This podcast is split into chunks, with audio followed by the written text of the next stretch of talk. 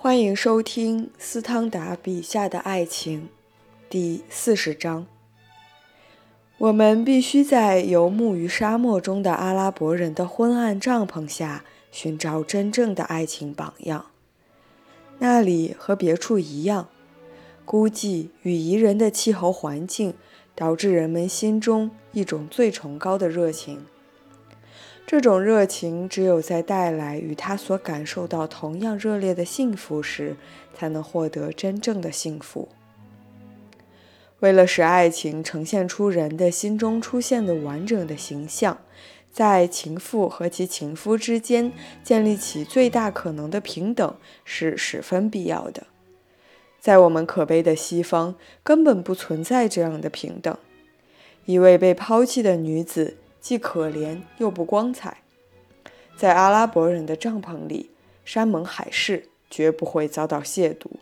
背信弃义这种罪孽的直接后果，就是受到被人蔑视或者死亡的惩罚。宽厚在这些人中是那样神圣，以致他们被允许偷东西送人。此外，危险无时不在。可以说，生命完全在一种热情的寂寞中度过。即使阿拉伯人聚集在一起，他们也很少开口说话。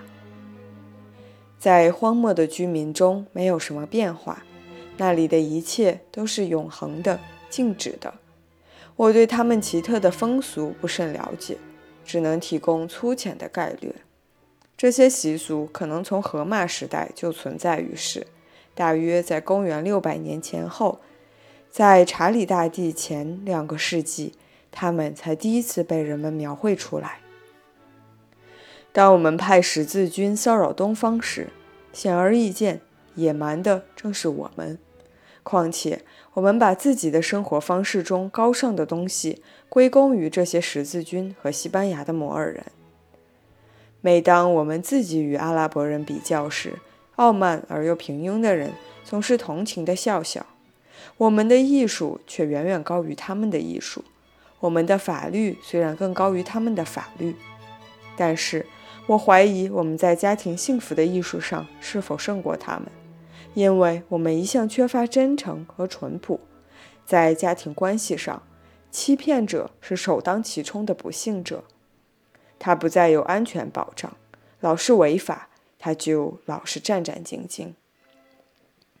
在一些最古老的历史文献写成的时期，我们发现，阿拉伯人自远古以来就已经分为众多独立的，在荒漠地带游牧的部落。他们的生活方式讲究与否，取决于各部落获得基本生活必需品的难易程度。他们无论在哪儿都同样慷慨豁达。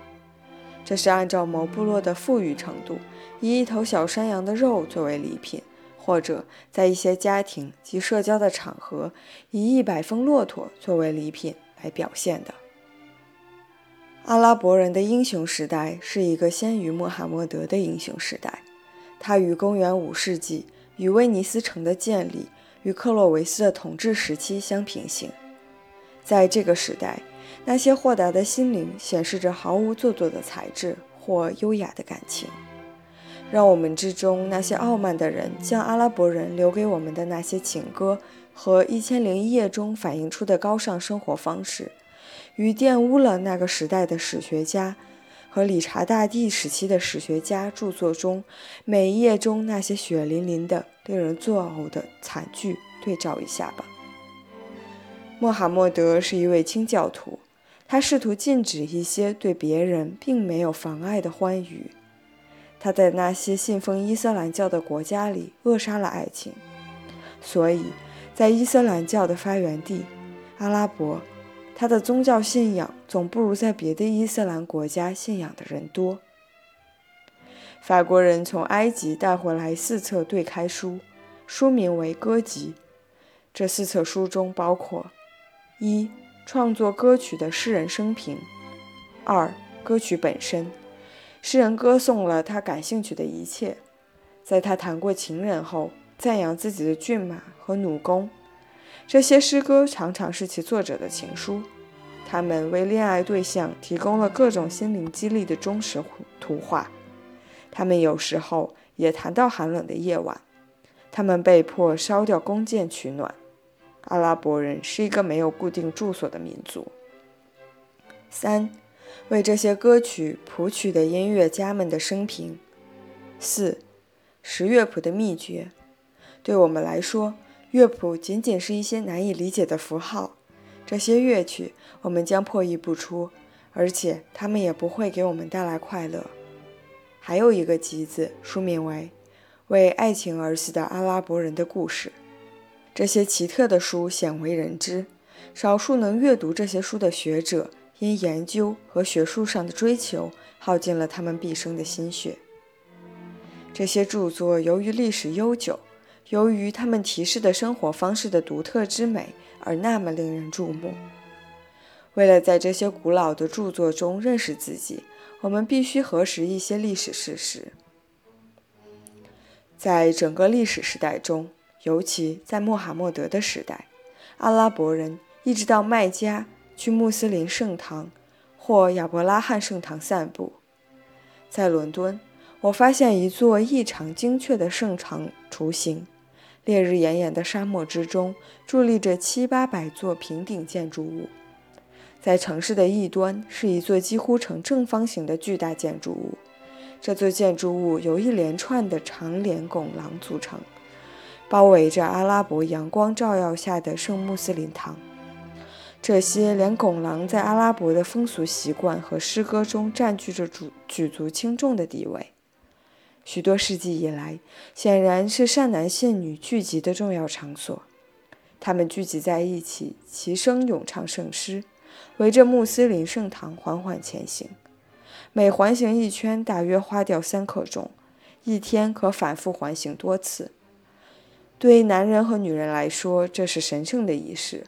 他们从沙漠的四面八方赶来聚会。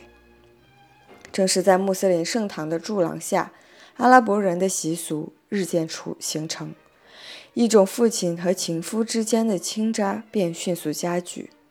当他们围着圣堂做神圣的散步时，一位阿拉伯男人正是通过情歌向一位受到父亲和兄弟们严格看管的姑娘表现自己的热情。这些人在他们营地内一直保持着宽宏大量、多情善感的习性，但在我看来，阿拉伯人的风流韵事首先在穆斯林圣堂周围产生，这里也是他们的文学诞生地。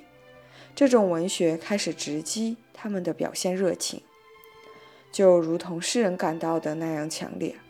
后来，诗人不是努力撞击他心上人的心灵，而是想为他们自己写一些美好的篇章。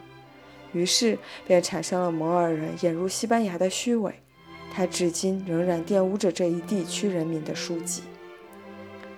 在阿拉伯人的离婚习俗中，我看到了他们尊重女性的动人佐证。一个妻子。在她情愿离开的丈夫不在时，就会拆除帐篷，而后重新搭起，并注意将门开在与原来相反的地方。这一简单仪式使丈夫和妻子永远分道扬镳。